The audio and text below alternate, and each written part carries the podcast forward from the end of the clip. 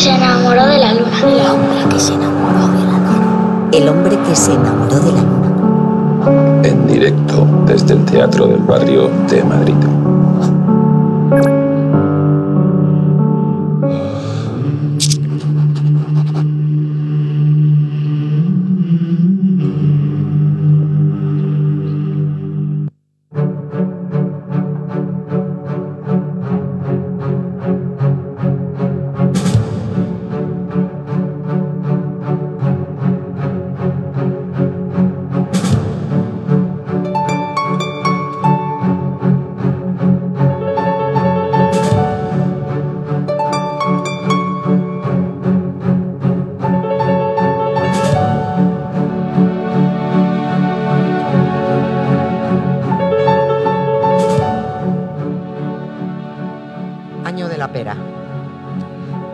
Hace mucho, muchísimo tiempo. Un día cualquiera de hace ni se sabe en algún lugar desconocido de por ahí arriba. Mañana o tarde, da igual. Estaba el señor Urano enredado en la cama con su señora Gea, su señora que además era su madre, cuando en estas irrumpió Crono, uno de sus hijos, en mitad del disfrute. Crono agarró a su padre, le cortó los cataplines con una hoz, los tiró al vacío por encima de su hombro con el mayor de los desprecios, los cataplines cayeron desde el cielo al mar, chof, chof, organizaron una gran espuma y de ahí surgió una tía buenísima a la que llamaron Afrodita. Luego Afrodita se enredó con Ares, que era hermano de Atenea, y tuvieron a Eros, un cachondo. Y mientras, Zeus se lió con su hermana y empezaron a nacer dioses por un tubo que se fueron luego todos a vivir al Olimpo. Por allí andaba Eolo, que soplaba lo suyo, Dioniso, que también soplaba, Hefesto, Hermes, Morfeo, Heracles, las musas, las horas, las moiras, Helios, Nike, Némesis. Pero ¿quién demonios organizó todo este follón mitológico?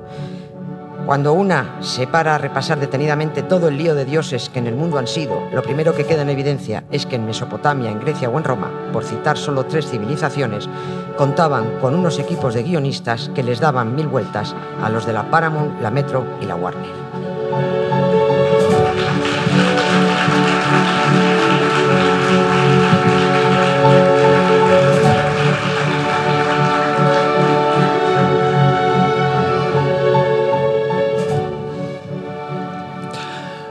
Bienvenidas, bienvenidos. Edición 326 del hombre que se enamoró de la luna que iniciamos en nuestra casa, en nuestro teatro, en el Teatro de Barrio de Madrid, con la presencia de nuestro público lunero, que está, se cita aquí una nueva edición de este programa que intenta mezclar el mundo de la cultura, de la música y todo lo que nos, se nos ocurra. En la edición de hoy vamos a tener tres mujeres llenas de talento y de personalidad porque vamos a recibir las nuevas canciones de la artista de Badajoz, Susan Santos, que nos trae su guitarra eléctrica para cerrar la luna. También tendremos a una activista, periodista, escritora, a una mujer todo personalidad como es Cristina Fallarás en el bloque central de la luna de hoy.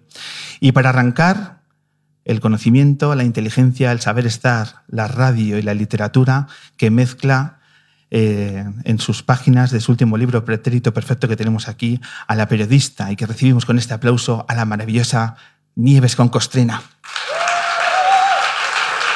Gracias. Muchas gracias.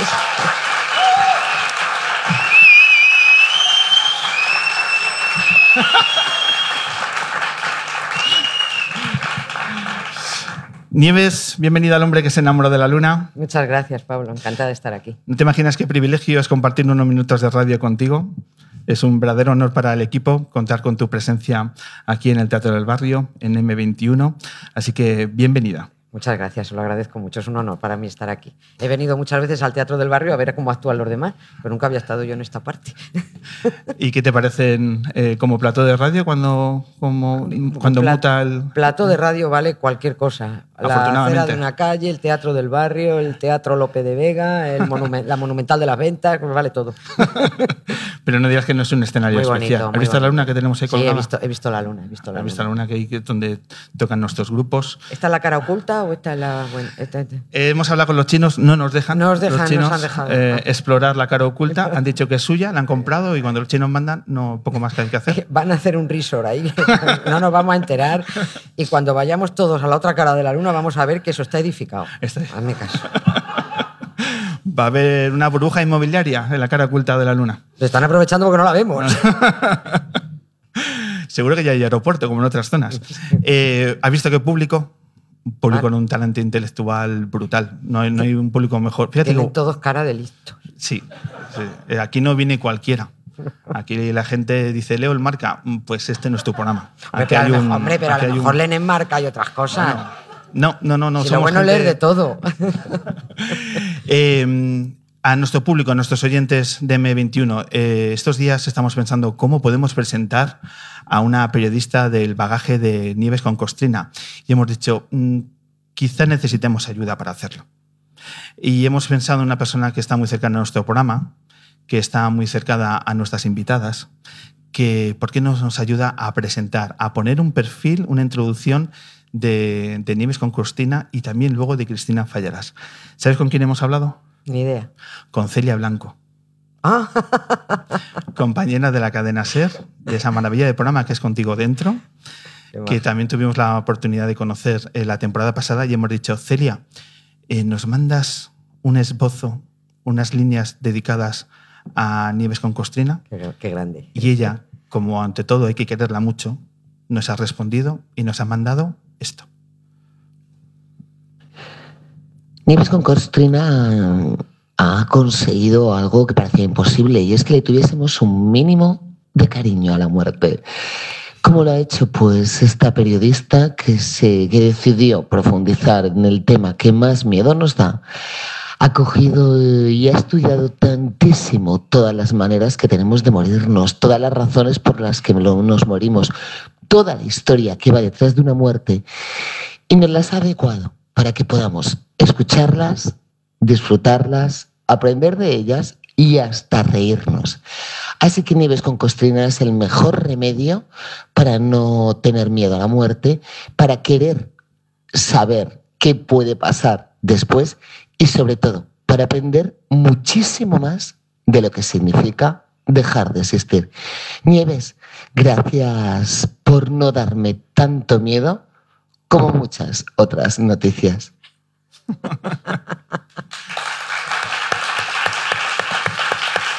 Muchas gracias, Celia, donde quiera que estés, en este caso en el más allá. Se ha hecho presente cual milagro. ¿Te sientes representada en sus palabras? Sí, sí, sí. Además, eh, eh, Celia sé que me, me aprecia y yo la aprecio a ella. Entonces, de, de Celia hacia mí solo sé que va a venir cariño. De lo mismo que de mí hacia ella, por supuesto. Pero muchísimas gracias, Celia. Gracias. Nos sumamos a la gratitud por, por, este, por esta introducción porque, eh, bueno, pues ya nos coloca porque habrá gente que todavía no conozca a Nieves con Costrina, gente que escucha radio, podcast, que todavía no se haya cruzado con alguna de, de tus perlas. ¿Se escucha la COPE, no? Muchos años en Radio Nacional, también en, en, la cadena SER, hablando de historia, mezclando inteligencia y humor. Eh, son pocos los que han, han, en este mundo en el que todo se copia, eh, a Nieves con Costrina no se la puede copiar. Porque la insensatez no se copia. a ver, es que mmm, eh, lo digo y lo pongo entre comillas para que lo del éxito suene en su justa medida, pero siempre digo que mi éxito, entre comillas, viene de mi insensatez. Yo cuando me puse a hacer lo que hago en la radio, yo no había hecho radio en mi vida. No, yo no tenía ninguna, no tenía ninguna directriz, nadie me dijo esto hay que hacerlo así, menos mal. Si me hubieran dicho esto hay que hacerlo así, lo mismo la pifio. Pero mmm, yo me buscaba la vida, llegué a Radio Nacional ofreciendo una, una cosa, a ver, Radio 5 podría hacer esto. Bueno, pues venga, pues eh, vale, bien. Eh, haz una prueba. Y digo, ya, pero ¿cómo esto cómo se hace? Pero a mí nadie me decía cómo había que hacer nada. Entonces yo me tiré a la piscina, hice lo que creía que tenía que hacer. Y eso era muy raro. ¿De qué hablaste en esa prueba? En, este, en el piloto hablé, hablé de la cabeza perdida de Goya, de Juana la Loca dando vueltas por Castilla con el cadáver de Felipe el Hermoso y de las dudas que tenía la gente cuando incineraban a alguien si de verdad le daban a su padre. Esos fueron los tres programas piloto. Nada podía ir mal. El, nada, ¿qué podía salir mal? Pues nada, la cara del técnico al otro lado era un poema. El hombre estaba ahí que me miraba con los ojos muy abiertos y yo decía, ¿vale esto? Y decía, sí, sí, tira, tira. Tú tira. Y digo, bueno, pero a mí nadie me decía, pero sí, así, o asado, o de otra manera. Bueno, pues y así empezaron a salir las cosas. Claro, eso a unos le iba a gustar, a otros no. Era abrir un nuevo nicho de oyentes, ¿no? Hablar a los muertos. era un nicho de mercado. ¿no? un nuevo nicho de mercado. Valga la, valga la guasa. Sí, era una, era una forma de hablar a la muerte, de hablar de la muerte, eh, de una forma pues con desapego. Mm, con desapego. a- Ojo, yo le tengo miedo a la muerte. Esto que dice, yo no, no intento que nadie le quiera. Yo no le tengo miedo a la muerte porque yo no me quiero morir. Como nadie, nadie nos queremos, nadie nos queremos morir, ¿no? Entonces, yo es una cosa en la que no- lo que sí tengo claro es que es una cosa que va a ocurrir. No estoy pensando en ella todos los días, ni me pongo intensa, nada, me voy a morir ya, bueno, vale, a otra cosa, mariposa. Ya llegará cuando tenga que llegar y que llegue de la manera menos sufridora eh, posible, ¿no? Pero yo, miedo a la muerte, claro que lo tengo, como todo el mundo, todos los que queremos seguir aquí tomando cañas, ¿no? Pero, pero miedo mm, me sí me ha ayudado un poco a, a tener cierto desafecto hacia ella y, a- y sobre todo a, a intentar vivir, a no perder un minuto en idioteces, porque eh, como encima soy atea, pues no hay nada más allá. Entonces, si no hay nada más allá, o me lo como aquí o no me lo voy a comer en otro lado. Entonces, que no me queda más remedio que aprovechar. Entonces, eh, ¿qué me habías preguntado? Estamos hablando de tus inicios, de cuando llegas a Radio Nacional de España. ¿Hablamos de qué año?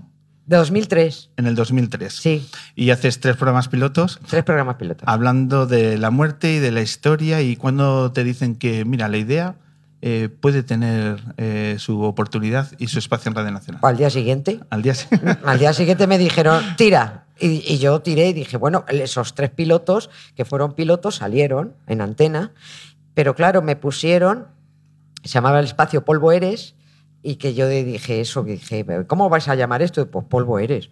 Dijo, ah, ¿va de sexo el programa? Dije, no.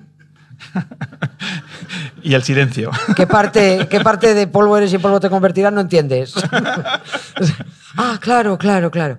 Entonces, bueno, pues empezó el programa Polvo Eres y, y a partir de ahí eh, me pusieron eso, sí me ponían mm, lunes, miércoles y viernes a las once y media de la noche para que me escucharan poco, porque algún ofendidito iba a salir.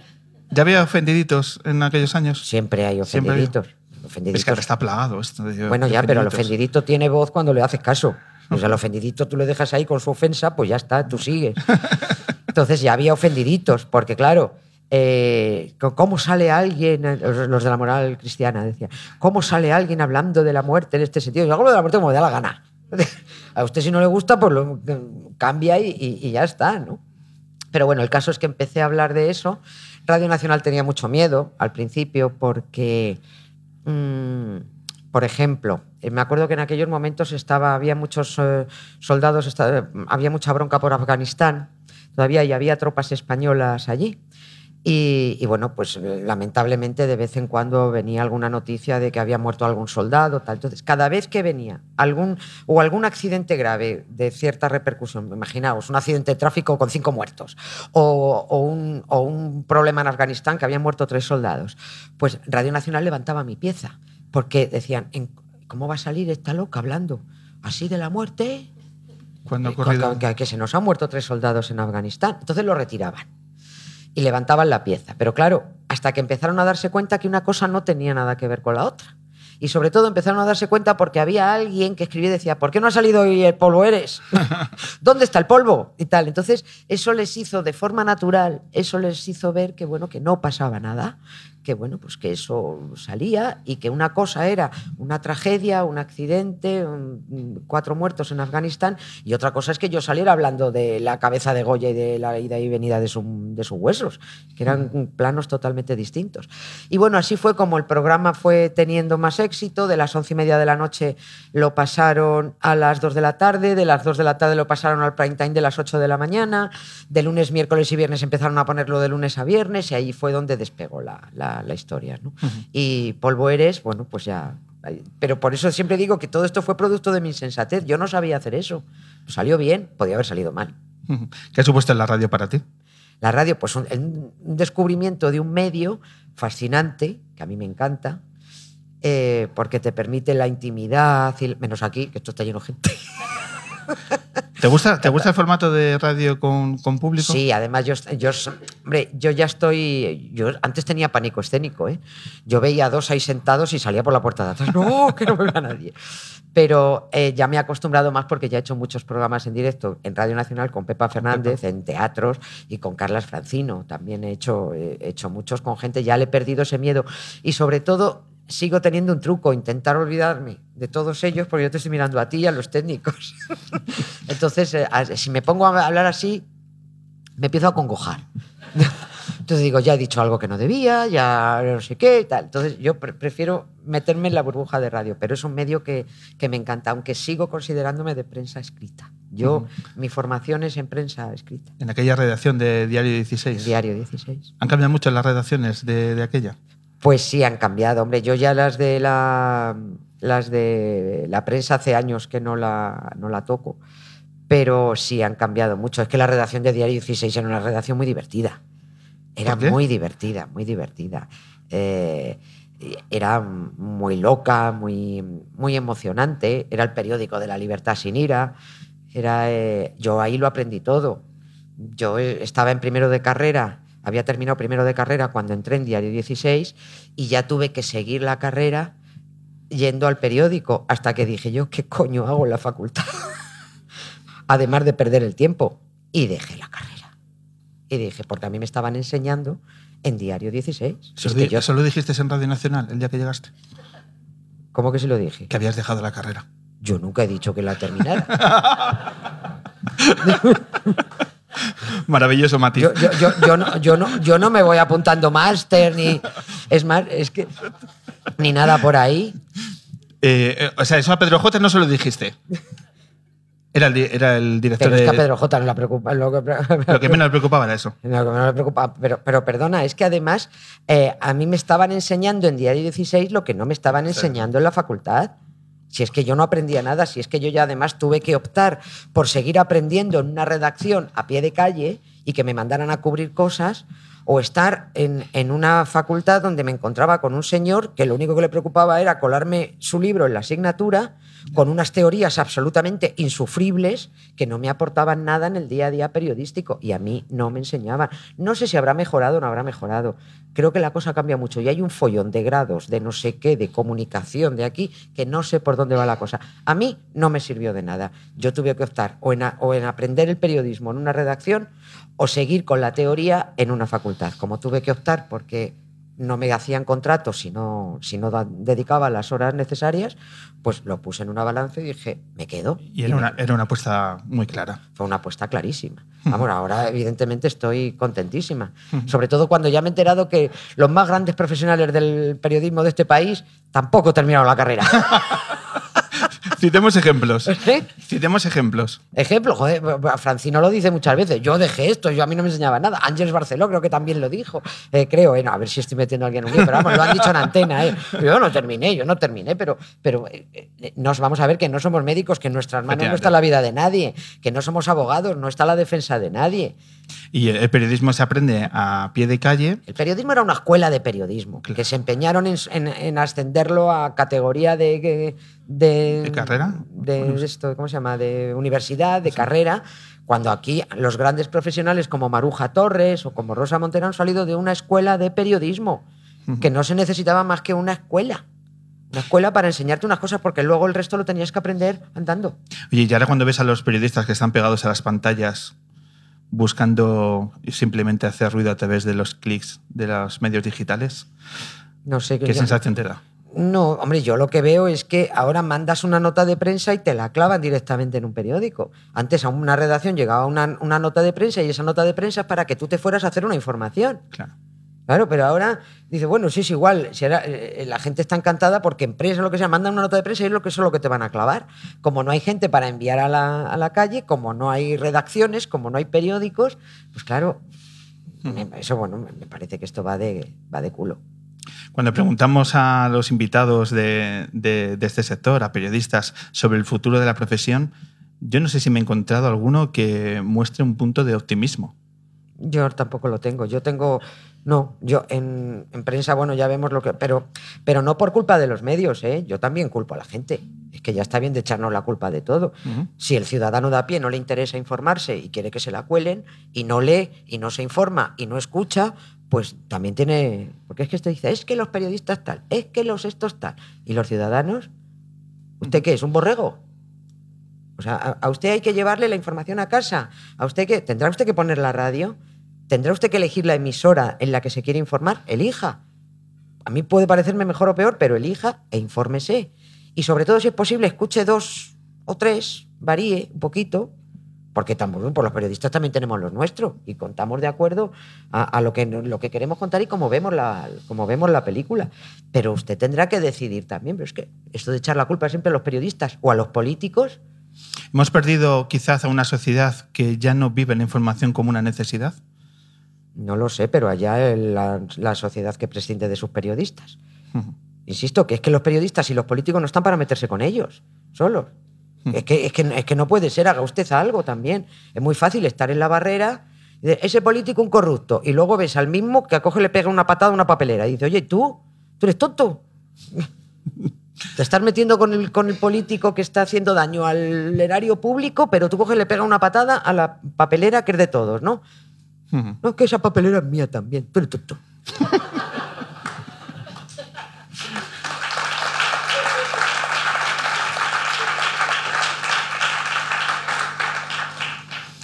Vamos a hablar de Pretérito Imperfecto, de tu último libro, que está en su tercera edición, Cuarta. cuarta ya edición. Y que marca un hito porque la historia vende, por tanto, o, o esto es una excepcionalidad dentro de nuestro. No, a la gente le gusta mucho la historia. A la gente, a casi toda la gente le gusta mucho la historia porque la historia es muy divertida. Entonces, una cosa divertida es normal que, que guste. Lo que pasa es que cuando no- nos han contado un peñazo, pues claro, dices, bueno, lo primero que haces, ¿por qué a mí no se me dan las matemáticas? Porque tuve un pésimo profesor de matemáticas. Pésimo. Si yo hubiera tenido un buen profesor de matemáticas, estaría adorando las matemáticas. ¿Por qué adoro la química? Porque tuve una profesora de química que me enseñó a formular del derecho y del revés. Todo depende de cómo te formen, todo depende de la educación. Y la historia nos gustaba. Lo que pasa es que yo no me he podido formar por mi cuenta en matemáticas, porque soy un zote, pero mm, sí me he podido formar por mi cuenta en historia. Y he descubierto que la historia es muy divertida. Y es muy divertida porque, claro, lo interesante no nos lo contaban. ¿Qué, no- qué nos contaban? Hombre, que Fernando VII era el deseado. El pamplín, arcenutrio, más tuerzo este, asqueroso. De decir que lo de Mastuerzo me vuelve loco, Nieves. A Francino también le encanta, dice, me dice, me encanta lo de más tuerzo. Vamos, cenutrio, más tuerzo, sí, tengo, tengo unos 27 insultos solo para, para Fernando VII. Pero a Fernando VII lo he tomado como cabeza de turco de todos los demás, ¿sabes? Porque hay que centrarlo en uno. Pero vamos, Siempre necesitamos un personaje no central. sí, para, bueno, chivo expiatorio, Fernando VII, pero vamos. Ahora hablaremos de tus historias, pero hablemos de tu, de tu público, de tus oyentes. ¿Cómo, cómo crees que son? ¿Qué perfil tienen la gente que, que te escucha? ¿Por qué? Por- ¿Sabes por qué te digo esto? Porque sé de buena tienda que han venido, están aquí en, en este... ¿qué, qué público más bonito? De nuevo les miro y es una cosa... ¿Pero tú ves algo? Sí, pero no ves... Mira, está, está ahí... Bueno, hay gente... Mira, ahí, ahí hay un par de adolescentes, dos chicas... Ya, que- yo veo que a todos adolescentes. Mira, Ahora esto sí. también es verdad. Efectivamente, todos adolescentes. Qué jóvenes Mira, sois hay, todos. hay- hay dos chicas que han venido a ver a Nieves con Costrina eh, que llevan años escuchándote. Eh, un poco para que visualices la gente, la gente que te sigue, porque muchas veces esto de la radio te hacen estudios y demás, pero eh, ¿alguna vez te has imaginado qué gente te sigue? ¿Qué gente escuchará este, esta pieza? sí me hago la idea porque, como te decía antes, hemos hecho mucho directo. Entonces, eh, sí, cuando tú terminas un directo, a lo mejor en un teatro, un directo en un teatro del Monumental o en, o en el, eh, yo qué sé, en, en- en el Arriaga de Bilbao, y ahí entran unos cuantos eh, cientos, mil incluso, ¿no? Eh, bueno, en el Monumental creo que entraron 1800, o en el Teatro Real también. Entonces, cuando terminas y la gente se acerca a saludar o a hablar contigo, eh, si te haces una idea y te encuentras desde madres con niños de 12 años, 10 años, hasta un señor de 97 que viene, 97, no estoy exagerando, que viene y te dice, ¿cómo me gusta los de la muerte? Y yo estoy a punto de cascar. Ent- Entonces, sí me hago, pero es, es muy variado. Si es que la, la radio te metes en todas partes, si es que llegas a todos lados y a, a todo el mundo le puede interesar, desde a un chaval de 10 años o a, o a alguien de, de- de- de- de 90. El otro día, siguiendo tu Twitter, vi una foto maravillosa en, en es- esta misma argumentación de que si intentamos hacer las cosas interesantes, podemos atrapar a, a mucha gente. Y un libro de un niño, no tendría más de 10 años, en su sofá leyendo eh, tu libro, Marcos, me acuerdo del nombre del niño, Marcos. Pues, eh, y leyendo el libro como si tuviese el mejor cómic en sus manos. Y el chaval estaba totalmente centrado en la, en la lectura, ¿verdad? Ah, Es muy gracioso, además, con sus gafitas ahí. Tenía la, cara- una cara listo el chaval. Me lo puso su madre. Dice, ahí está mi hijo enganchado al, al- al libro, ¿no? Marcos, Marcos se llamaba. Y después de eso, em, em, eh, me vino otra foto. Dice, pues este... Dice, pues mi padre también la está leyendo. Y me mandó una foto de su padre. Dice, mi padre, que ya tiene 54 años. Y le contesté, digo, perdona, bonita, un niño. Es que me sonó eso de mi padre, que ya tiene 54. ¿Cómo que ya tiene 54? ¿Y 54 qué es? Nada. Los jóvenes cada vez tenemos más años. Efectivamente. Cada vez, cada vez la flor de la vida es más amplia, ¿no? Claro. Eh, bueno, pues sirva de ejemplo de, de- de- yo creo que un, un tanto muy a tu favor de, de ser interesante para personas de muy diferente edad y que la historia puede ser apasionante. Siempre me he preguntado, ¿tus profesores de historia son oyentes tuyos? Habrá muerto, ¿no? No sé, no tengo ni idea. Hombre, cerraría el círculo de tu, de tu trabajo. No lo sé. Desde luego, hubo, o hay uno que fijo que sí, porque es que era, yo recuerdo a uno con una gafa, un tipo muy... No, mira, en la, en la Facultad de Ciencias de la Información mi profesor de historia fue Manuel Seco Serrano y sigue vivo. Pues desde aquí un abrazo. Creo que Ma- Ma- Manuel, Manuel Seco, el Seco Serrano de apellido, a ver si le he cambiado el nombre. Bueno, eh, Seco Serrano, un catedrático de historia, un tipo muy serio, muy serio, muy serio. Es que vamos a intentar contar las cosas con una sonrisa, ¿no? que, que el humor es inteligencia. Hemos buceado, vamos a rápidamente, en el último tramo de la entrevista hemos buceado, claro, si viene Nieves con Costina, ¿qué, qué hay que hacer? Bucear en la historia. ¿En cuál? En la tuya. Y hemos, hemos buceado en tus, eh, en tus programas, en tus piezas, en tus podcasts, a través de clásicos, cuando antes hablamos de los personajes que hay en tu libro, eh, clásicos que has azotado, que son la monarquía y la iglesia. ¿No? Claro. Bienvenido sea tener estos personajes en la historia, pues si no esto hubiese sido mucho más aburrido, también mucho más justo, pero también más aburrido. Eh, Los que, yo doy a los que nos han engañado. No, no, no doy así, porque a un rey le voy a dar. No, si el rey nos ha engañado, le doy. Si el obispo nos ha engañado, le doy. Si el papa nos ha estafado, le doy. Pues vamos a darle, vamos a recordar dos piececitas, ¿vale? Eh, con, eh, vamos a empezar con el tema de la, de la monarquía y vamos a hablar de, claro, de figuras que no son mainstream. Vámonos al indie de la monarquía, ¿vale?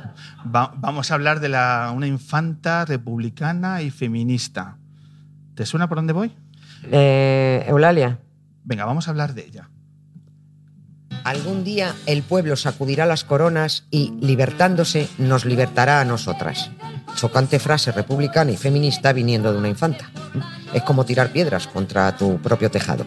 Su nombre completo era, paciencia, María Eulalia Francisca de Asís Margarita Roberta Isabel bla bla bla bla bla.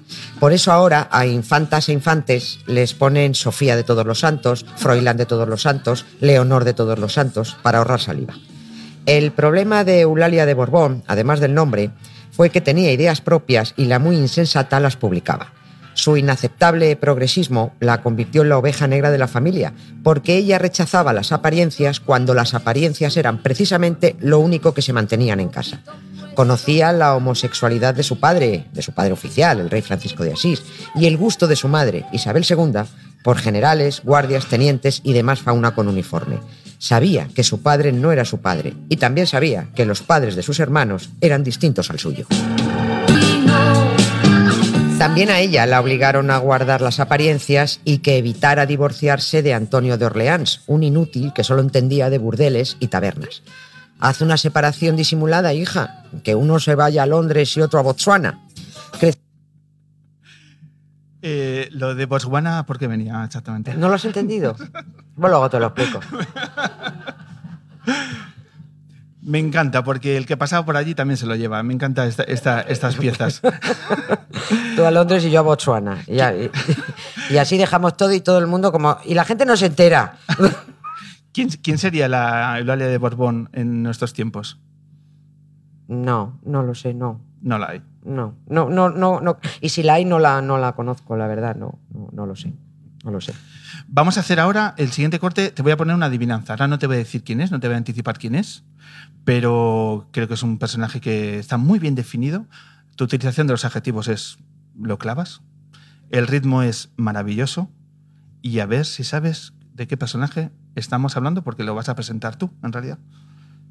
Creció enfermizo, tenía chepa, una pierna más corta que la otra, el pecho hundido, pocas luces, voz chillona, a lo que se sumaba un carácter violento y unos cambios de humor insoportables.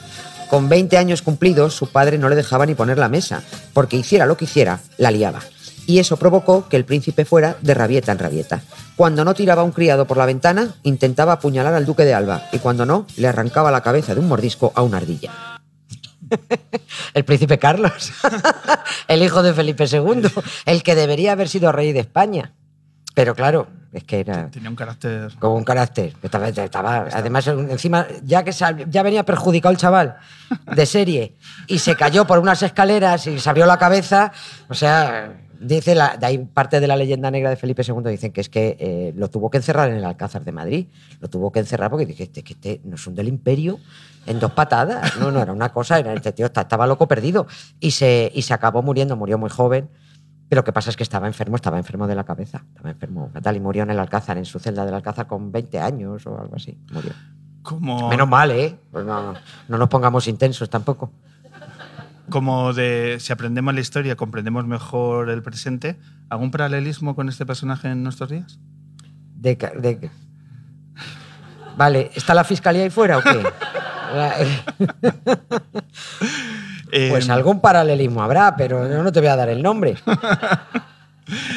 Por cierto, ya que estamos aquí, y esto es un teatro, pero también un, un plato de cine, ¿has visto El Rey, la producción del Teatro del Barrio sobre la figura del rey emérito? No. Los- pues muy recomendable. No, no la he visto, no la he visto. Mm. Pues desde aquí eh, recomendamos eh, ver una película con... ¿Hay elefantes? Se habla de ellos. ¿Y princesas? No, eh, el atrezo es realmente modesto. Es un cine minimalista, pero condensado en, una, en unas ideas que son ah, altamente ¿Y impactantes. tampoco está el Fortuna? Sí, sí, se habla de todo eso, Ah. eso- de eso se habla. Si es un retrato de la España de los últimos 40, 50 años, más que acertado. Era broma, era broma. Sí, lo veré, lo veré. Eh, para acabar, última pregunta, Nieves. eh, cuéntanos, ¿qué es el Instituto Quevedo del Humor? El Instituto Quevedo del Humor es un. Ay, ¿cómo iba a decir una asociación? No, pues es una institución, un organismo en donde un grupo de locos, eh, que mm, ahí estaba Forges, e- a mí me enredó Forges para que, para que entrara en ello, para, para defender las artes del humor.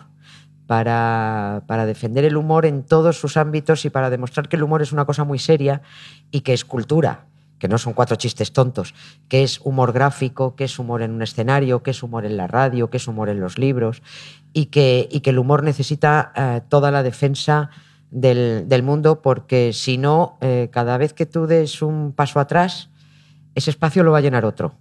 Cuidado. Y ya es el colmo que te lleven ante a un juez, a un humorista. Ya es el colmo, y eso hay que defenderlo a muerte. Pues suscribimos totalmente esa, esa, la fuerza de, de esa idea.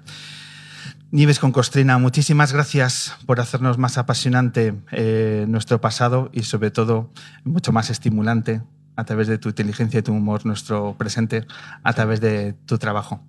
Ha sido una maravilla tenerte en, el- en esta edición del Hombre Luna y esperamos tus siguientes eh, programas, libros, etcétera, porque no hacemos otra cosa que seguirte.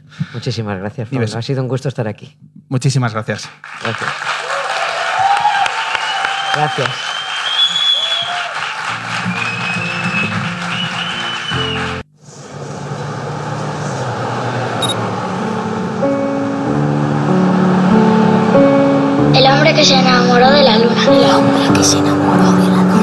El hombre que se enamoró de la luna. En directo desde el Teatro del Barrio de Madrid.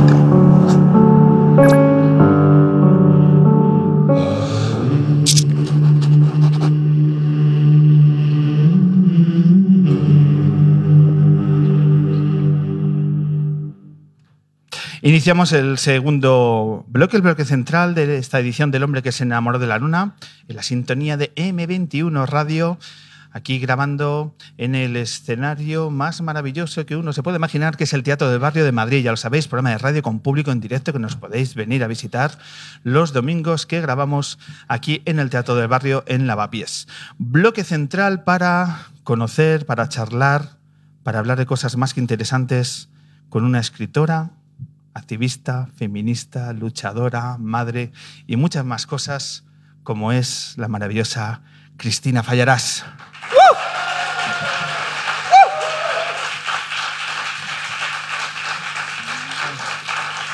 Me encanta.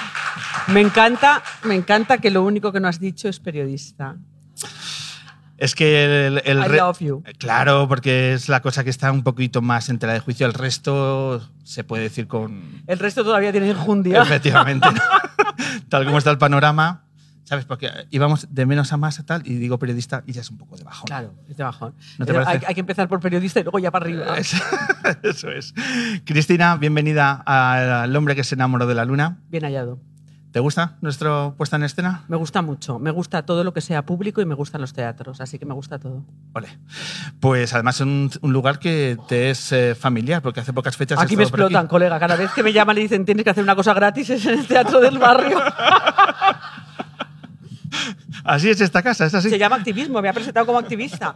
En periodismo hago las cosas gratis, pero cada vez menos. Si te tuviera que presentar, ¿dónde, pongo, ¿dónde tú crees que habría que poner el énfasis?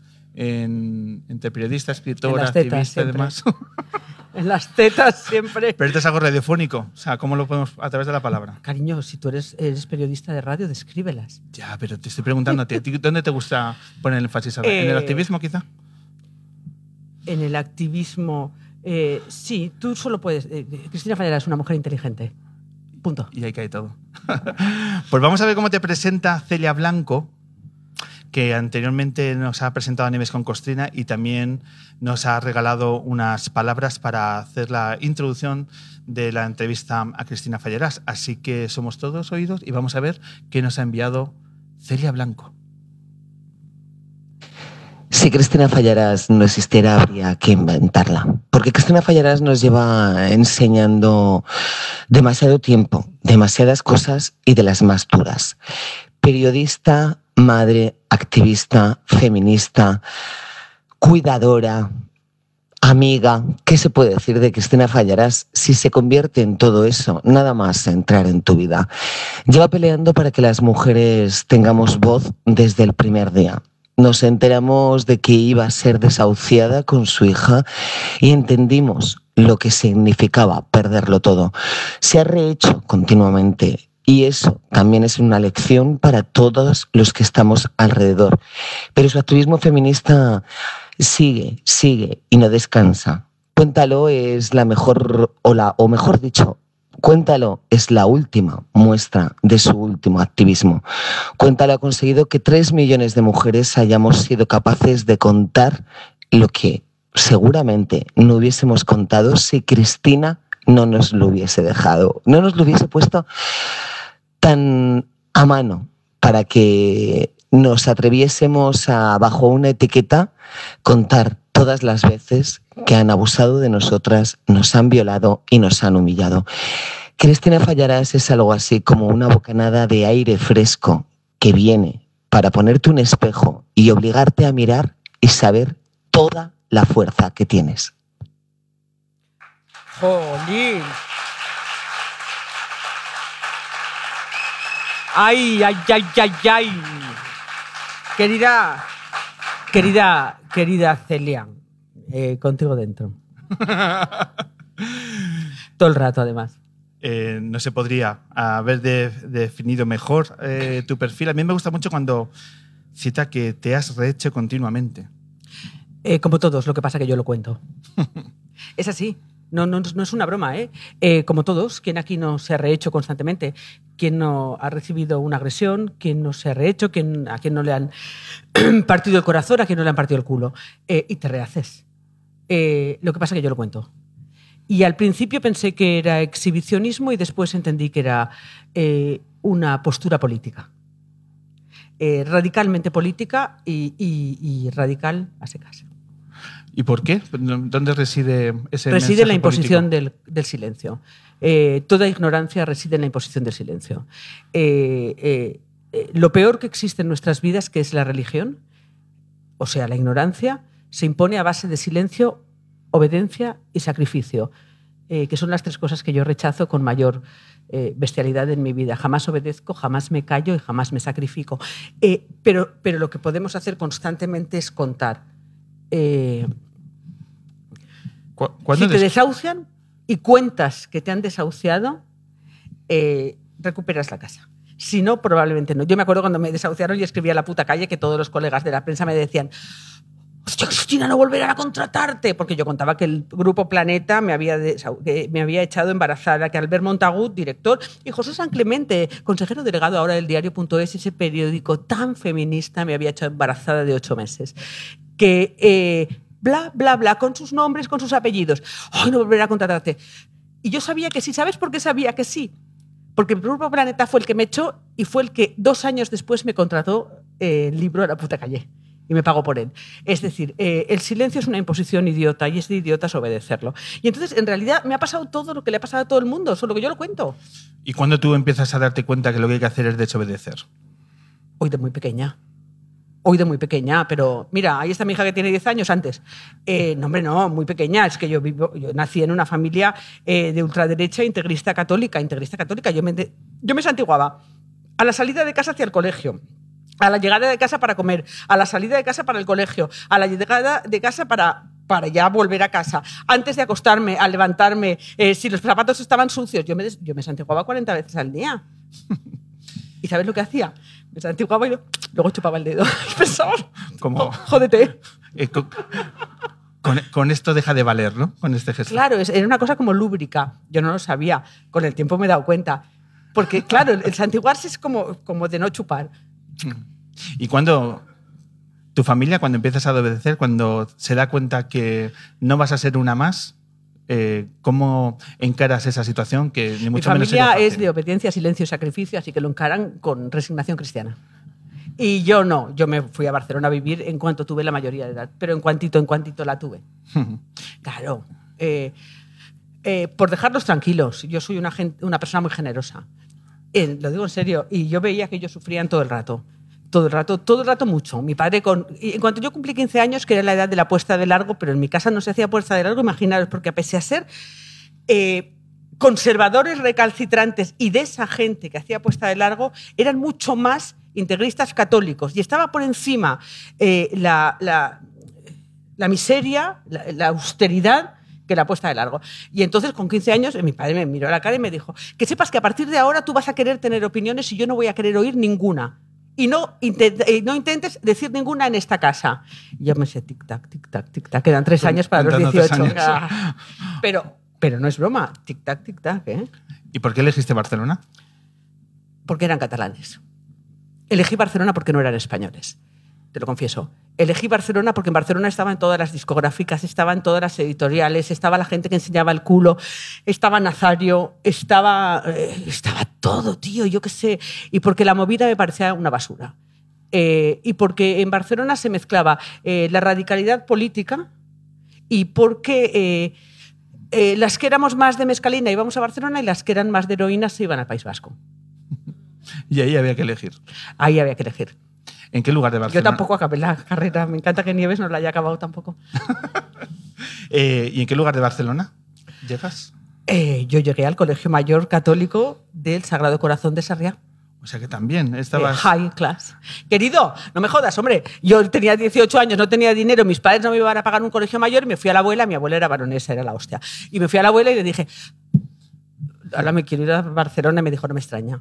Y entonces le dije, ¿me lo pagas? Y dice, solo si vas a monjas.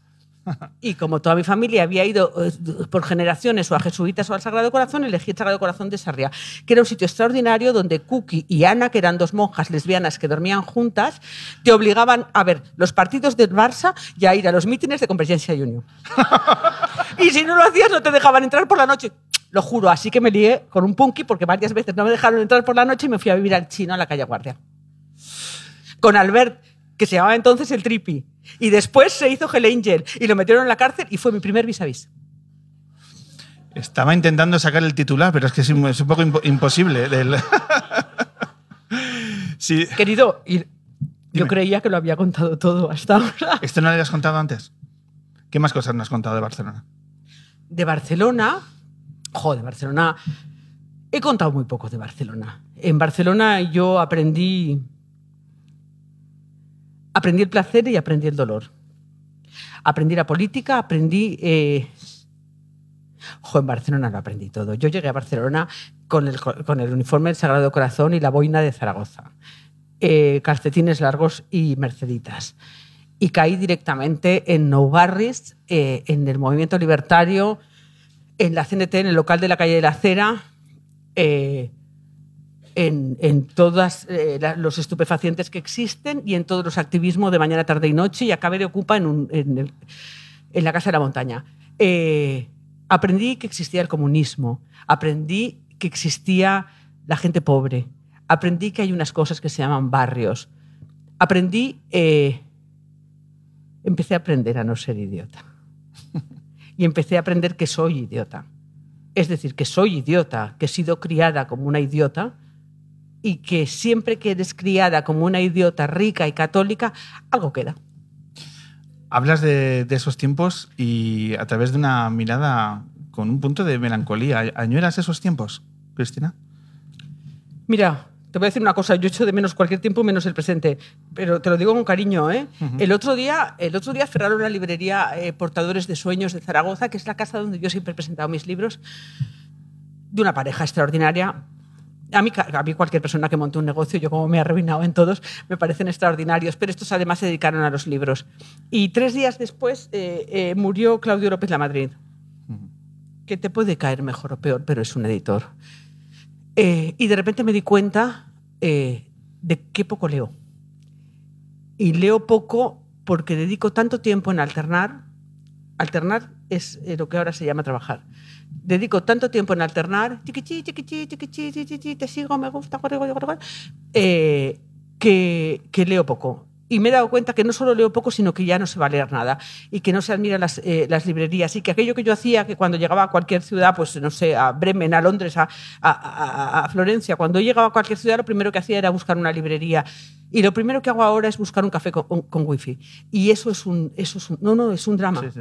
Es un drama. Es un drama porque eh, eh, si yo no hiciera todo lo que hago ahora, no me ganaría la vida. Y me gano la vida a cambio de no leer. Y eso es una construcción política. Y es aterradora. Ujú. Pero es inevitable. No. ¿Y por No. qué lo haces? ¿Por qué lo hago? Porque tengo hijos, querido. Cuando tienes hijos, haces aquello por lo que te pagan. Y si te pagan por hacer el payaso, haces el payaso. Y eso es lo que yo hago. Antes decía Nieves con Costrina que ella aprendió la profesión de periodismo en la redacción de Diario 16. ¿Cuál tu, aprendí en los barrios. cuál es tu Diario 16? ¿Dónde aprendiste tú la profesión? El, el barrio de Roquetas Alta de Nou Barris de Barcelona. Eh, yo aprendí periodismo en los barrios, es decir, yo aprendí periodismo en la, calle. Yo con 19 años eh, de repente caí en Nou Barris porque eh, a mí la carrera me espantaba. Me espantaba, no te puedes imaginar hasta qué idea, pero no los profesores, a mí me espantaban los alumnos. Y entonces eh, vi en, el colegio de periodistas, yo iba siempre a ver si veía algún periodista, porque es que no veía periodistas en general. Y entonces, en una de esas veces que fui al colegio de periodistas, que debían pensar que hace esta idiota aquí, porque entonces yo llevaba como una especie de cresta, una falda de cuero, unas botas militares, ese tipo de cosas. Y entonces vi, eh, se busca directora para periódico de barrio, no, era periódico obrero y popular. Y pensé, soy yo. Llego de Zaragoza sin saber... eh, bueno, imagínate, imagínate hasta qué punto era lerda que cuando yo me presenté en Nou Barris para dirigir un periódico obrero y popular, yo no solo no sabía lo que era un obrero, sino que me dijeron, ah, eres de Zaragoza, ¿y de qué barrio eres? Y yo dije, muy mona, ¿hoy barrio? En Zaragoza no hay barrios. Hostia puta, no sabía que había barrios en Zaragoza, colega. Con dos cojones me presenté yo ahí en No Barris y dirigí un periódico y lo hice durante 10 años. Y, y tenía 19 y entendí que el periodismo no se aprende en la calle. Es decir, no hay nada que nos haya pasado peor, peor en la democracia española, imperfecta y casi una democracia, eh, que el grupo Prisa. Lo digo, no, no, no, lo digo absolutamente en serio. Y esto es una cosa que sé que si en el futuro queda alguna persona inteligente lo entenderá y lo analizará con su. Eh, sin el grupo Prisa no permanecería el franquismo. Sin el grupo Prisa no permanecería Martín Villa. Sin el grupo Prisa, Franco no estaría enterrado en un sitio donde se le rinden honores. Sin el grupo Prisa, todas nosotras no seguiríamos siendo violadas sin que se cuente. ¿Me explico? El grupo Prisa crea la ficción. Hola, ¿qué tal, Nieves con Costrina? El grupo Prisa crea la ficción de que termina una dictadura y se puede crear una democracia sin juzgar a los asesinos. Eh, eso es imperdonable. Eh, y ese era el modelo periodístico. Eso era lo que se enseñaba como periodismo entonces. Y de repente yo pensé, hostia, cuánto mejor la Trini Bella o Balbona, donde hay eh, cinco yonkis y cuatro camellos. Y ahí aprendemos lo que es la calle, porque realmente era imposible. O sea, era imposible. Yo siempre, siempre hablo del tipo este tierno Galván de los cojones, diciendo, el que no esté colocado que se coloque y la teta de Susana Estrada. Claro, claro, colega. Tanto se colocaron que no lucharon por los republicanos, que no lucharon contra las fosas, que no sacaron a Franco de donde estaba, que no peleó nadie en las calles, porque estaban con Alaska. Y estaban eh, con Magnamara, es eh, el dios del Valle de los Caídos. Claro, no, poca broma, seguir el trayecto de los de la movida. Seguid lo que hicieron, seguid lo que se callaron. No, e- eso era el grupo Prisa y eso era lo que en teoría era el periodismo entonces. Y entonces yo pensé, mira, fallarás, aunque tú creas que en Zaragoza no hay barrios, vete para los barrios. Vete para los barrios porque es que si no, no vas a aprender nada. Has hablado de tu opinión del Grupo Prisa. Háblanos de tu experiencia eh, con Pedro J. Ramírez. Pero J es un hombre extraordinario. Eh, él es un hombre extraordinario, es decir, él es un hombre rico. Eh, ha- hay una cosa que para entender la sexualidad femenina me parece imprescindible, que son Pedro J. y Dominique Strauss-Kahn. Voy a seguir. Eh, una eh, cree que tiene que ser flaca, rubia, con el pubis y la vulva entera sin un solo pelo que parezca de 15 años, la vulva, no tú, eh, y, y- neumática. Pero Pedro J se tiró a exuperancia rapú. Y Strauss-Kahn se tiró a la camarera de piso. Y de repente, y de repente una entiende por qué ellos construyen, ellos porque uno es un poder político y el otro es un poder de los medios de comunicación. Y de ellos dependen los modelos de que nosotras seguimos. ¿Por qué ellos construyen un modelo que nos hace sentir brutalmente frustradas y dolorosamente imperfectas?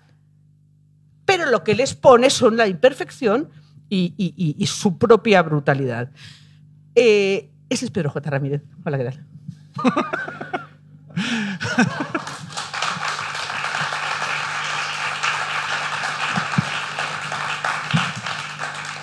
A propósito, a propósito me mandó, bueno, me mandó, no sé si me lo mandó Pedro J, pero porque sí, eh, a mí Pedro J se me trajo a Madrid y yo le ponía.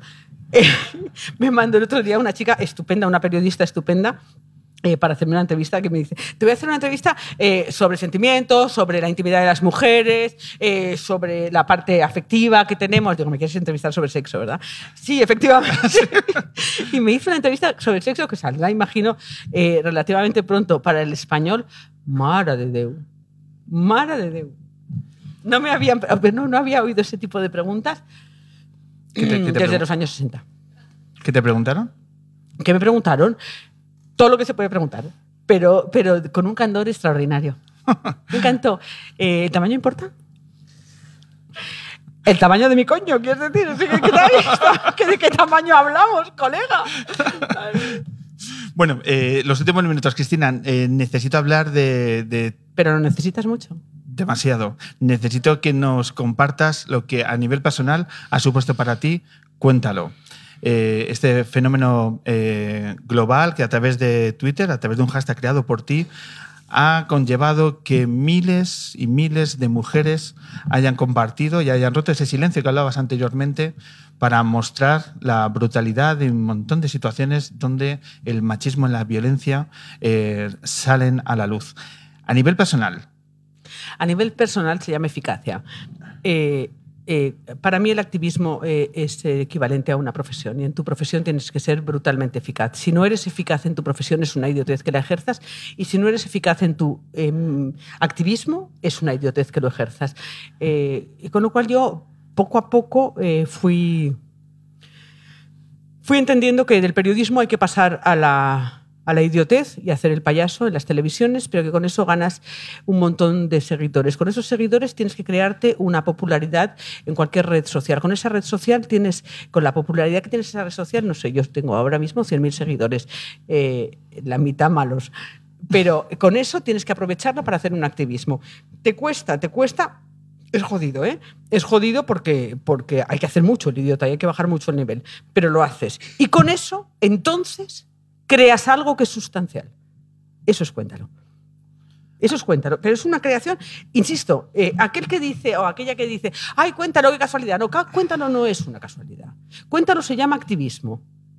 Y creer que cualquier, eh, que cualquier eh, movilización en redes sociales que funciona, no solo cuéntalo o, o, Me Too, tantas otras, yo sí te creo, etc. Son una casualidad, es una forma de frivolizar el activismo que creo que en este tiempo no podemos permitirnos. Estamos viendo ahora en nuestra pantalla, en el Teatro del Barrio, eh, vuestra página web donde eh, se representa a nivel de una imagen que parece como un universo ¿no? de, de es tweets. Un universo. Un universo de dolor. Los miles y miles de tweets que han eh, compartido centenas de miles de mujeres en, en todo el mundo, fundamentalmente en, en España, en Latinoamérica. Siguen llegando, imagino que seguirán llegando eh, tweets. Eh, es terrible. este- Eh, se borran más de los que llegan. Se borran, cada día se borran, cada día se borran cuéntalos por acoso, insultos y agresiones. Eh, cada día hay alguna mujer que se pone en contacto con nosotros para decir que ha tenido que borrar su cuéntalo porque desde que lo escribió jamás han dejado de acosarle, de insultarle y de, y de vejarla. Estamos hablando de más de 2,75 millones de intervenciones, 790.000 usuarias únicas, 170.000 tweets originales. Solo en 10 días. Claro, estos datos son de los. eh, Ahora que 14 venga Santiago días. Abascal y me diga que las denuncias son faltas- falsas, hijo puta. No, que venga, que venga. Que venga con las tetas que le ha puesto Mongolia, además. Es decir, que venga. No, en serio. Totalmente. poquica broma. Poquica broma. Esto, esto nace cuando, cuando eh, tres jueces o cinco jueces o los que fueran a una chica que dice, me han violado cinco tíos en un portal, no la creen. O dejan de ver bucaque en YouPorn o no pueden ejercer de jueces. Porque cuando una mujer te dice, me han violado cinco más tuerzos en un portal, hay que creerla. Y esta es la respuesta. La respuesta es, colegas, no nos creen porque no lo hemos contado. Vamos a contarlo.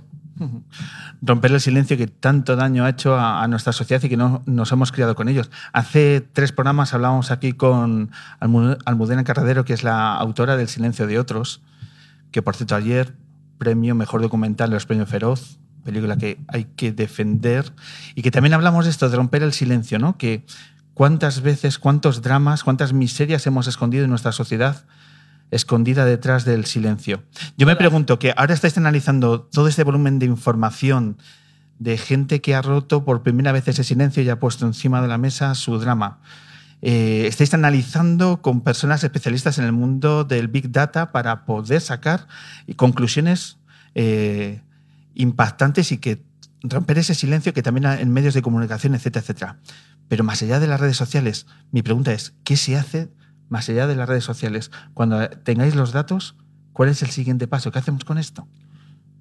El siguiente paso sería que la administración pública se haga cargo de estos datos. Estos datos son el trabajo de eh, un equipo de casi 20 personas súper cualificadas del Centro Nacional de Supercomputación, eh, de, la Asociación de Archiveros y, de mí misma, eh, gratis durante muchas horas al día durante siete meses. Eso, que vale muchísimo dinero y que está estudiándose en Norteamérica, lo hemos cedido a la Administración Pública Española, que todavía no sabe si aceptarlo porque todavía no sabe qué puede hacer con ello. ¿Qué eco ha tenido los medios de comunicación a nivel internacional? A nivel internacional ha sido extraordinario. Eh, salieron, eh, cuando salió Cuéntalo, salieron eh, medio millar, unas casi 500 eh, piezas, sobre todo en Norteamérica y en Europa, sobre, sobre Cuéntalo, porque tenía un- un- un- una modificación sobre el Me Too. El Me Too había salido ya, pero yo cuando vi el Me Too pensé, hostia, la han cagado. Eh, eh, hay, hay un error. Es decir, con la falta que hacía esto, la han cagado. ¿Por qué la han cagado? Porque el Me Too es refutable.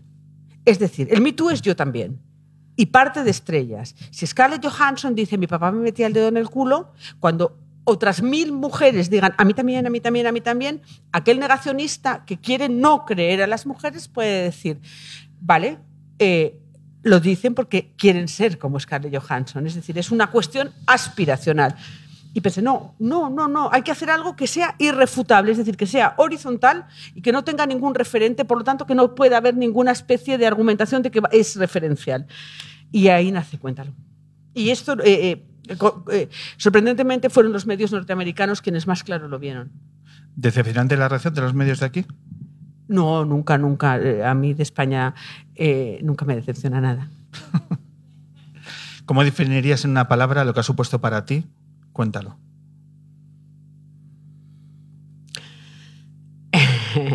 Satisfacción. Eh, dos preguntas y acabamos, Cristina. Eh, cuando decías que poca broma porque está la derecha intoxicando nuestra sociedad con mensajes... Pues yo, no- yo no he dicho eso. Bueno, lo digo yo. Pro- dices pro- tú. profunda, prof- Se llama mansplaining. profunda. Eh, Pero si quieres lo digo, ¿eh? No, no a, a lo mejor me sorprende que no suscribas, pero bueno, ¿qué te, qué te parece el hecho de que Isabel Díaz Ayuso, ¿Quién es? la, la candidata a la Comunidad de Madrid por el Partido Popular, que una persona así haya sido elegida por el Partido Popular para entrar dentro de, los eh, comicios que dentro de unos meses estará, después de titulares como para ser mujer no me hace falta ser, para ser mejor mujer no me hace falta ser feminista. Eh, Pues me parece normal que me va a parecer. Si el Partido Popular es un partido franquista de extrema derecha, eh, del cual surge Vox, que en realidad es su, razón de ser, ¿cómo iban a ser feministas? Es que, ¿quién se cree? Es que, es que, oh my God, ¿en qué tiempo vivimos? Colega, el 20 de marzo de 2018, que era el año pasado, el PSOE, el PSOE, se negó a juzgar los crímenes del franquismo y a Billy el Niño y a Martín Villa y a todo lo que queda. El PSOE. El PSOE se negó a considerar los crímenes de lesa humanidad. ¿Qué vamos a pensar del PP? ¿Pero, qué- ¿Pero en qué país creemos que vivimos? ¿En qué sociedad creemos que vivimos? A mí me dicen, ay, Cristina Fallarás es podemita. No, queridos, a mí eh, Podemos me queda a la derecha. No me jodas, tío. Estamos en un país repugnante. Es- no, es que, es que nos parece que la izquierda es el PSOE. Es que nos parece que la izquierda es el Grupo Prisa. Es que de verdad creemos, de verdad creemos que en este país hubo una transición cuando Martín Villa fue el consejero delegado de Sogecable cuando el Grupo Prisa decidió modernizarse. ¿Hay izquierda en este país? Claro que hay izquierda. Claro que hay izquierda. Hay movimientos republicanos, hay movimientos sindicales, hay movimientos de hombres y mujeres que fueron represaliados, hay movimientos de hombres y mujeres que fueron torturados, hay partidos republicanos que se prohibió cuando legalizaron el PC.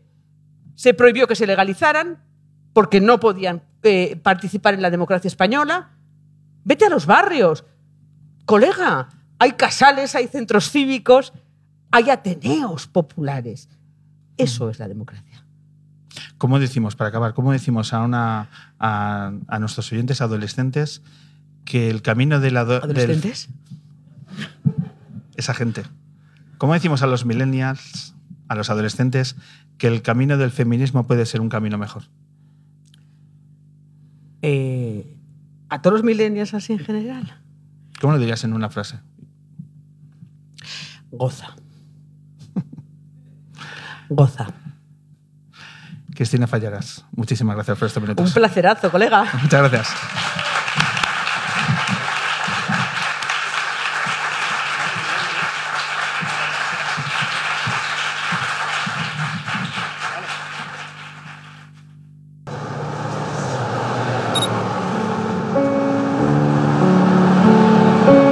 El hombre que se enamoró de la luna. El hombre que se enamoró de la luna. El hombre que se enamoró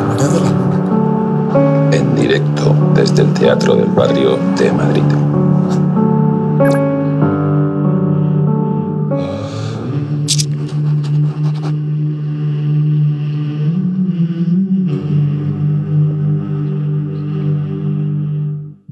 Abrimos la tercera parte del Hombre Luna, edición 326, aquí en el Teatro del Barrio de Madrid, aquí en M21 Radio. Y vamos a disfrutar del, del, que es la primera entrevista acústica de este año a través de las canciones y de un artista que ya a partir de ahora es lunera y no nos vamos a cansar de recomendar. Viene a presentar su último y quinto disco. Ella es Susan Santos.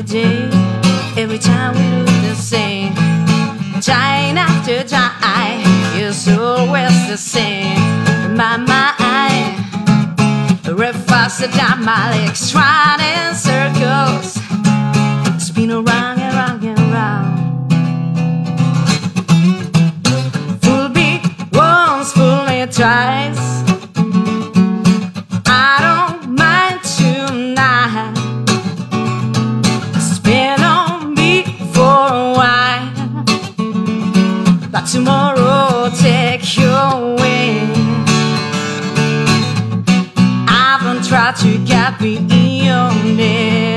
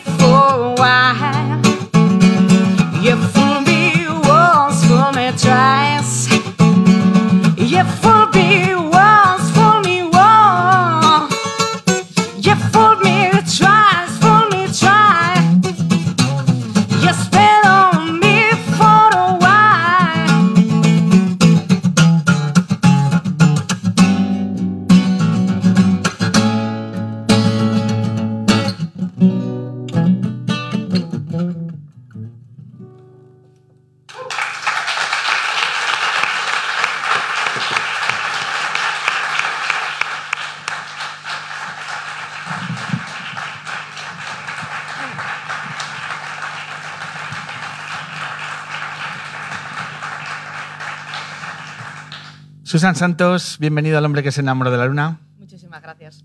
Muchas gracias. ¿Qué tal estás? Pues estupendamente, o sea, porque es el primer acústico que hago desde que ha salido el disco, que ha sido hace pocos días. Eh, es que, ¿cuántos días? ¿Dos, tres? Dos días. Dos días. lo, ten lo, tenemos aquí físicamente y esto es, eh, prácticamente estamos tocando una, una primicia, ¿no? Totalmente. ¿Cómo es, cómo es la semana en la que un artista saca disco? ¿Se duerme igual o hay más nervios? Yo creo que ya no solo la semana, sino cuando vas a sacar disco, ya cuando estás grabando, cuando sabes que vas a grabar, ya hay como esa cosa, ¿no? De que guay, vamos a grabar, a ver qué pasa. Cuando estás mezclando el disco o pues exactamente lo mismo, ¿no? Porque quieres que quede como tú quieres y lógicamente cuando tienes el disco, pues por supuesto es como, yo qué sé, un niño. Eh, ¿Es un trabajo de cuántos meses?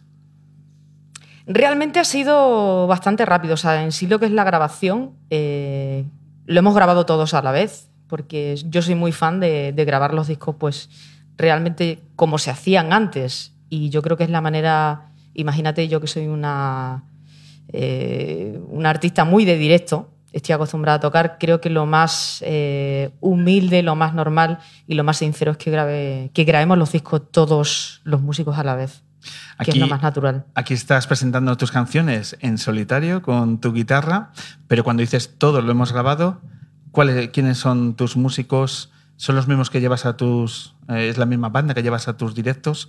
¿Cómo estás organizándote en ese sentido? Coincide que para, para este disco sí que han sido los músicos que, que me han acompañado durante la gira que he hecho tanto en España como mucho fuera de España, eh, que son David Salvador al bajo y Mario Carreón a la batería. Y bueno, pues la banda, no es que sea muy numerosa, somos un trío. Enfatizas en el mucho fuera de España. eh, a nivel de conciertos de, Sí. de la gira. ¿Te salen más conciertos, por tanto, fuera? ¿Tu música eh, tiene más cobijo fuera de nuestras fronteras?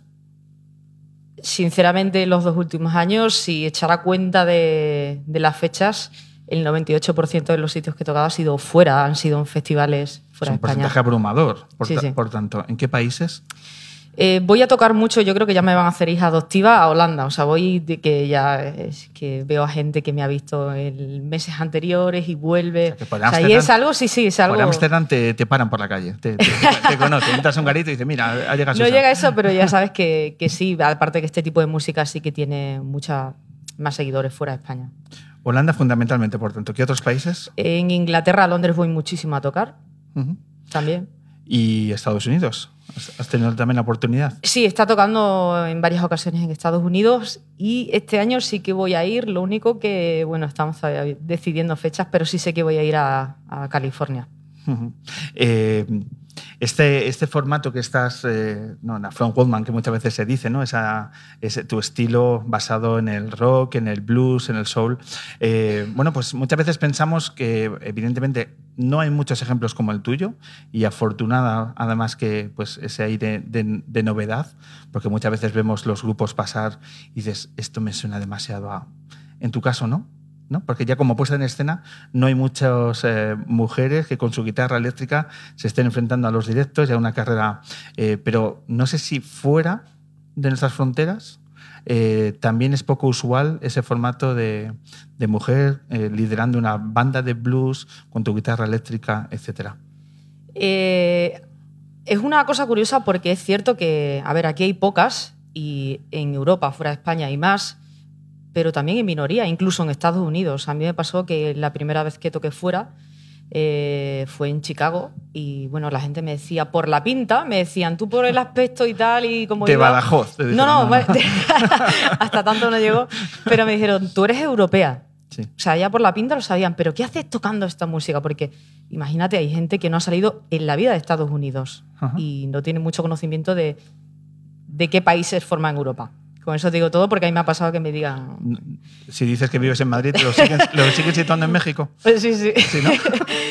pero también les sorprendía ¿no? de, de- de que esa música de ellos, que es su folclore al fin y al cabo, traspase tantas barreras. ¿no? Eh, ¿De qué año estamos hablando? ¿Cuándo fue tus primeros Hace conciertos en seis Chicago? años. Hace seis años. Eh, esto es una carrera de fondo. Eh, todo parte también, como hablamos antes con Ives con Costina, del, del tema de la radio. ¿Es cierto que todo parte de un programa de radio que ponían blues y a partir de ahí te empieza a gustar y a traer este sonido? Pues sí, es cierto. ¿De qué programa era? ¿Te acuerdas? Sí, Tren 3. Y de hecho, la anécdota que yo creo que es maravillosa es que me pasó que, que, bueno, cuando ya decidí venirme a Madrid e intentar. Yo no me dedicaba a tocar en Badajoz. O sea, yo lo hacía como hobby, yo daba clases de guitarra, eh, trabajaba en una tienda de música, relacionado a la música, pero no era mi profesión. Perdón, Eh, ¿hay escena musical en Badajoz? es muy complicado. Te puedes imaginar que si es complicado en Madrid, que es donde más oportunidades hay, imagínate en cualquier ciudad pequeña. Imposible. Hay que apostar en el O sea, yo lo a- hacía, claro, yo lo hacía como hobby algunos fines de semana. O sea. No se podía de otra manera. Pues eso, que justamente, ya sabes, el momento en el que dices, empecé a escuchar un programa de radio, eh, una noche de verano, me acuerdo, y yo nunca había escuchado blues ni nada parecido. Entonces, de repente, no sé, fue, una, fue un sonido especial que yo dije, esto me encanta, no sé qué es, pero tengo que, investigar en ello. De hecho, no tocaba ni la guitarra aún. Y bueno, a partir de ahí, pues aparte de investigar en el blues, empecé a escuchar músicas que ya sabes que hay que escuchar, eh, como los Beatles, etcétera, etcétera. O sea, hay que escuchar un poco de todo. Pero me aficioné a ese sonido y me pasó que cuando vine a Madrid, tocando en una sala que ya está cerrada, que era exclusiva de blues, apareció el presentador de ese programa y eh, grabó ese concierto ¿Qué se llama? eh, Jorge, que el programa se llamaba Tren 3. Aquí Jorge le Muñoz, dicen, sí. le- es Jorge Muñoz, que le dicen Maki. Pues coincide que, que me, al siguiente concierto que di, me da un DVD con que había editado el concierto tal, y yo le dije, oye, tú sabes que yo empecé a escuchar blues por ti, porque yo no conocía nada, no tenía ningún referente en Badajoz, ni en mi familia, ni en amigos que le gustara esa música. Y claro, él, "Jo, qué, qué guay, qué ilusión me hace que me digas eso. Tocando la patata a los locutores de radio. Sí, sí, está, sí. está bien, está bien. Eh, ¿Cuándo fue la primera vez que cogiste una guitarra? La verdad es que no empecé muy pronto eh, a tocar la guitarra. Lo que pasa que cogí carrera. Sobre todo cuando ya decidí que me tenía que dedicar a esto. Eh, a los 18 años pensé, oye, pues me gusta mucho la música y si aprendo a tocar. Entonces mi referencia primera que fue decirle a mis padres, eh, oye, ¿me puedo apuntar al conservatorio? ¿Me podéis apuntar? Y bueno, un poco ahí, fueron al conservatorio y le dijeron que era muy mayor para empezar a tocar la guitarra. Pero bueno. ¿En serio? Sí. ¿Conservatorio de Badajoz? Sí, Tenemos que hacer un par de llamadas a esa gente. No, no, no puede ser que se le pongan. yo, yo espero que esas cosas hayan cambiado ya y que ya sabes que cuando nunca sabes en qué momento te puede apetecer o interesar a tocar eh, un instrumento y yo creo que tiene que las puertas hacia la cultura musical tienen que estar abiertas siempre. ¿Qué pasó? Pues que aprendí a tocar por mi cuenta. Decides apostar, por tanto, por el mundo de la música, decides hacer la maleta y venirte a Madrid. ¿Qué tal te coge la ciudad? Bueno, un par de años. A ver, yo Hay me siento hija adoptiva de Madrid y una ciudad que me encanta, pero es cierto que los primeros años fueron complicados, pero por una, una razón básica. Primero, yo no me dedicaba a tocar, o sea, yo lo hacía de hobby en Badajoz, con lo cual no sabía qué había que hacer para dedicarse a profesionalmente a tocar. Y pues iba a salas, allá en sesión. ¿Qué pasaba? Había un añadido que es cierto, que chica, joven, te vas con tu guitarra a la espalda a una jam session, oye, yo es que toco blues y era como que muchas veces pues ni me llamaban.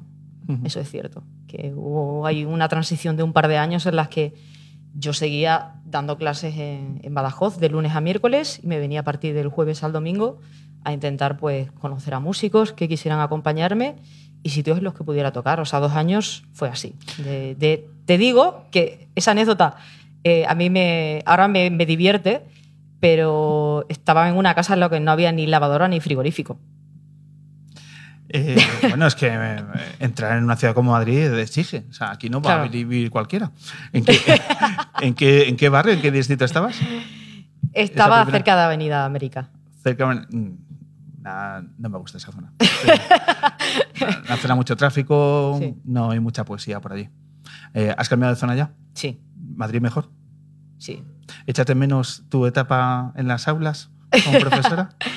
Eh, a ver, la verdad es que me lo pasé muy bien y, y lo divertido es que, bueno, tenía desde, yo lo tenía por edades, o sea, desde alumnos de cuatro años a tenía alumnos que podían tener, podían ser mis padres. Y de hecho, precisamente esas eran las más divertidas. O sea, con los niños ya sabes que aprenden súper rápido, pero con los mayores me pasaba que se notaba que, que a esa edad quien quiera apuntarse a guitarra ya ha intentado mil veces apuntarse a, a guitarra, pero porque el profesor eh, le ha enseñado lo que el profesor le quiere enseñar, no lo que a él le gusta, o porque motivación, tiempo, no han conseguido seguir adelante a tocar. Pero ¿qué pasa? Hay gente que lleva muchos años escuchando música y yo notaba que no tienen la agilidad de los niños, pero sí tenían el ritmo y el haber escuchado, el pozo de haber escuchado mucha música durante toda su vida. Y además era súper divertido porque imagínate, era gente que eh, de edad de mis padres me decían maestra, tal. O sea, tenía una manera de hablarme que, claro, yo siempre. Profesora Santos, ¿no? Sí, sí, sí, me lo, me- me- me- me lo pasaba genial con ellos. Antes eh, has citado eh, el hecho de que siendo mujer ir a un- con tu guitarra eh, y empezar a, hacerse, a hacerte camino dentro de, de la escena musical de Madrid o de cualquier otra ciudad con tu, en tu estilo, ¿no? en, en música americana, no es sencillo. El prejuicio y el machismo eh, también es uno de los eh, retos que has tenido que asumir a la hora de abrirte paso dentro de tu carrera musical. Hombre, por supuesto. Eh, yo creo que muchas veces en temas de música siempre está la voz de gente que dices, seguro que a lo mejor le va bien porque es chica. Y es, no, tú no sabes a qué barreras y qué cosas hemos tenido que superar, ¿no? Igual que te decía, ¿no? Que no, me, no era tan fácil el que pudiera tocar en algunos sitios. Porque tenían la duda de, esta chica tan joven que hace aquí, que toca esta música, que es ya de... No había, cuando yo llegué no había ni, un, son- ni una sola chica que tocara y que hiciera esa movida de blues aquí en Madrid. Entonces era como que ¿Ahora hay más? al principio, yo creo que ahora tiene que haber más, sinceramente. Eh, Pero es una cosa curiosa. A mí me sorprende porque si tú te vas a la historia del blues, las pioneras del blues eran mujeres guitarristas. O sea, que ya no solo es que tenían el añadido de que eran mujeres, que además eran negras. Pero quizás por el rollo de que al final el blues eh, traspasó las barreras y gente blanca empezó a meterse dentro del blues, ahí fue en el momento en el que se convirtió más masculino. Porque si investigas un poco te das cuenta que dices, ¿por qué ha pasado esto ahora? Pero ya no solo en España, sino fuera de España, cuando realmente hay muchas pioneras mujeres. ¿Y se progresa? Es decir, la, ¿tú notas que la mirada con la que se te valora tu trabajo es diferente con la que eh, se te percibía hace 7, 8, 10 años? Hombre, por supuesto. O sea, una diferencia que. eh, A mí, por eso eh, sé que precisamente toda esa gente, muchos de los que al principio tal, eh, sé que me quieren un montón, pero supongo es el, el no estar acostumbrados que realmente esté tan metida la mujer en ese, en ese papel, pero, hombre, claro, siempre eh, antes de albergar la duda le tienes que dar una oportunidad a alguien. Por cierto, nuestros oyentes tienen que saber que por aquí han pasado un montón de músicos a lo largo de estos años, pero no recuerdo ninguno que tenga un premio eh, a nivel europeo. Susan, cuéntanos porque sí es tu caso. Pues sí, la verdad es que ha sido una manera maravillosa de acabar el año. Y, y bueno, en parte debido a lo que te decía, ¿no? que este año eh, ya viene de hace dos años la trayectoria desde que saqué el anterior disco a este, que, que he tocado muchísimo fuera de España y ya este año ha sido pues brutal. Y pues bueno, coincide que de los últimos conciertos que estuve haciendo en Londres en septiembre, eh, sé que se estaban evaluando estos premios y gente que está metida en la organización, porque los premios, aunque es a nivel internacional, sobre todo a nivel de Europa, pues la sede está en, en Inglaterra y pues decidieron nominarme ya con la nominación yo me quedé, pues imagínate, muy contenta porque había artistas de primerísima, primerísima línea internacionales. ¿Cuáles? Bueno. Venga, vamos a decir a quién hemos ganado. Eh, bueno, están nominados en otras categorías, pero está ahora mismo Joao Bonamassa, que es, uno, es el top ahora mismo de blues rock a nivel internacional. Lo sentimos mucho. Beth Hart también, que es una gran cantante de blues. ¿Otra vez será? Y pues por supuesto, pues imagínate, ha sido como un- final de año y un comienzo del disco maravilloso. Y, un- y una satisfacción personal decir que. Bueno, sí, pues, por supuesto, y además que según me comentaron era la primera, sea hombre o mujer española, español, que gana este premio. Pues enhorabuena. Muchas gracias. Eh, Gracias.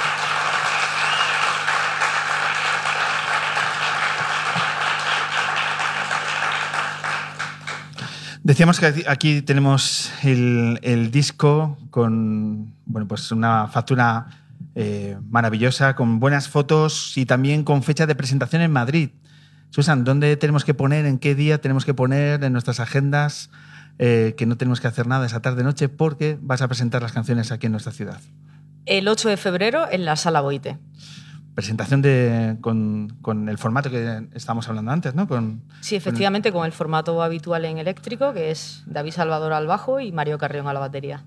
y esa noche a, a darlo todo y a, y a intentar dejar absolutamente impactados a la gente que vaya a la sala. ¿Cómo afrontas una noche como esa?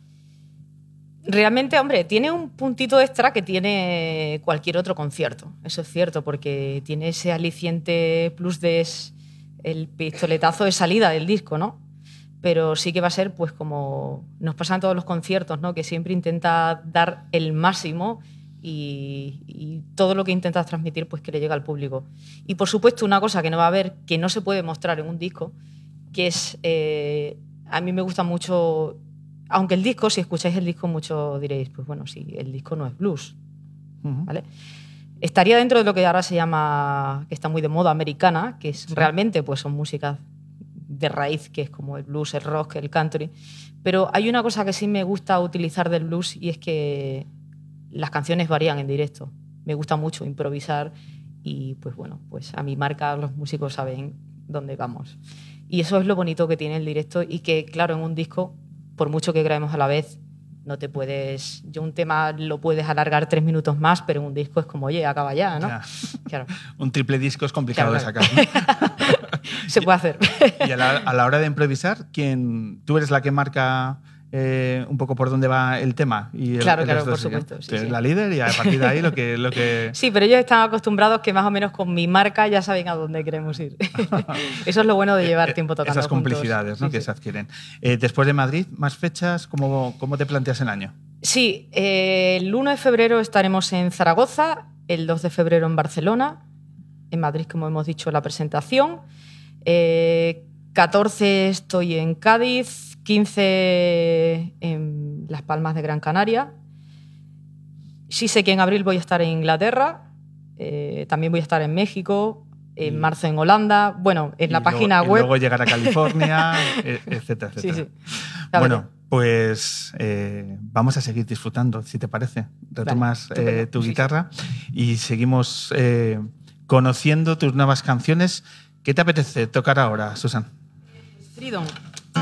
Y de hecho, voy a. necesito afinar una cuerda.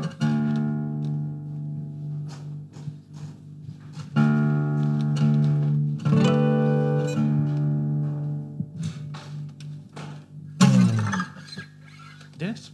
Ready.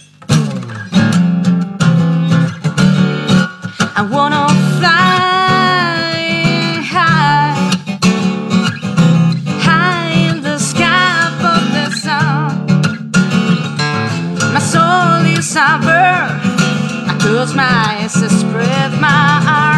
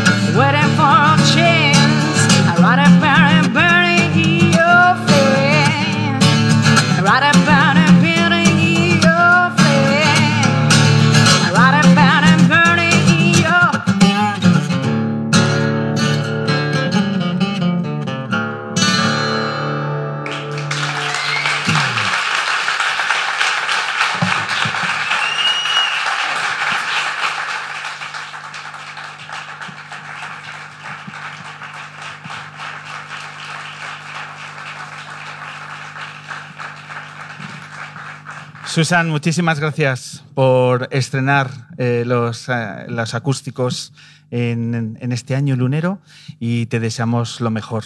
Da recuerdos por California, si puedes hacer un poco de promo del programa allí por California. eso está hecho. Nada, muchísimas gracias a vosotros. Vale, ha sido un verdadero placer y enhorabuena por tu trabajo. Gracias.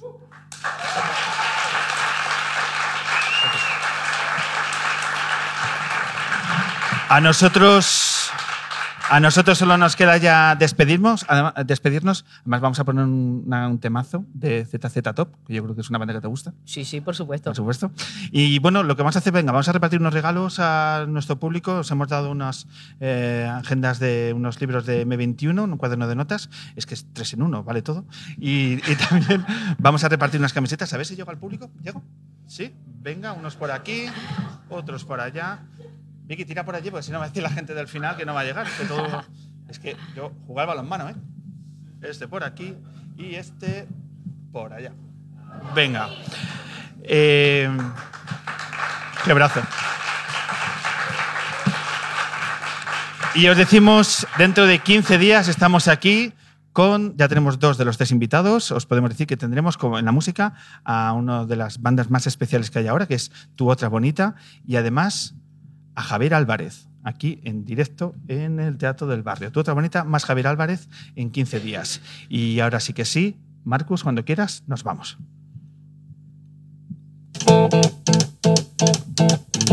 ¿Te gusta el tema, Susan? Por supuesto. Venga, pues el primer aplauso va de aquí hacia allá para aplaudir a los luneros y luneras que han estado con nosotros en esta edición. Público, sois maravillosos. Muchísimas gracias. You know what I'm talking about. Just let me know if you wanna go. Esta es la luna que abrió la maravillosa periodista Nieves con Costrina, que los iluminó como siempre con su inteligencia y su humor. Mil gracias a la maravillosa Nieves con Costrina.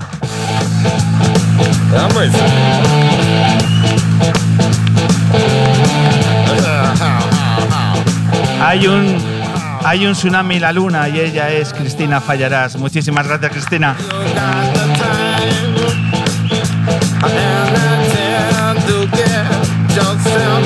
El exponente de la mejor música, porque hay otras músicas que debemos defender y reivindicar, es un ejemplo más en Susa Santos. Muchísimas gracias, Susana.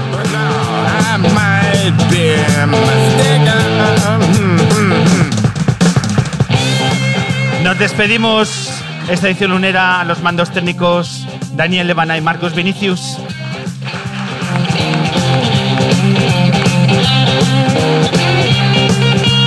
Todos los carteles llevan la firma de lauradelacruz.com. En las redes luneras, Elena Rosillo. La mirada de las fotografías que llevamos en las redes es la mirada de Rebeca Mayorga. En el quehacer diario, en producción y en todo lo que ella quiera, Vicky Cantos.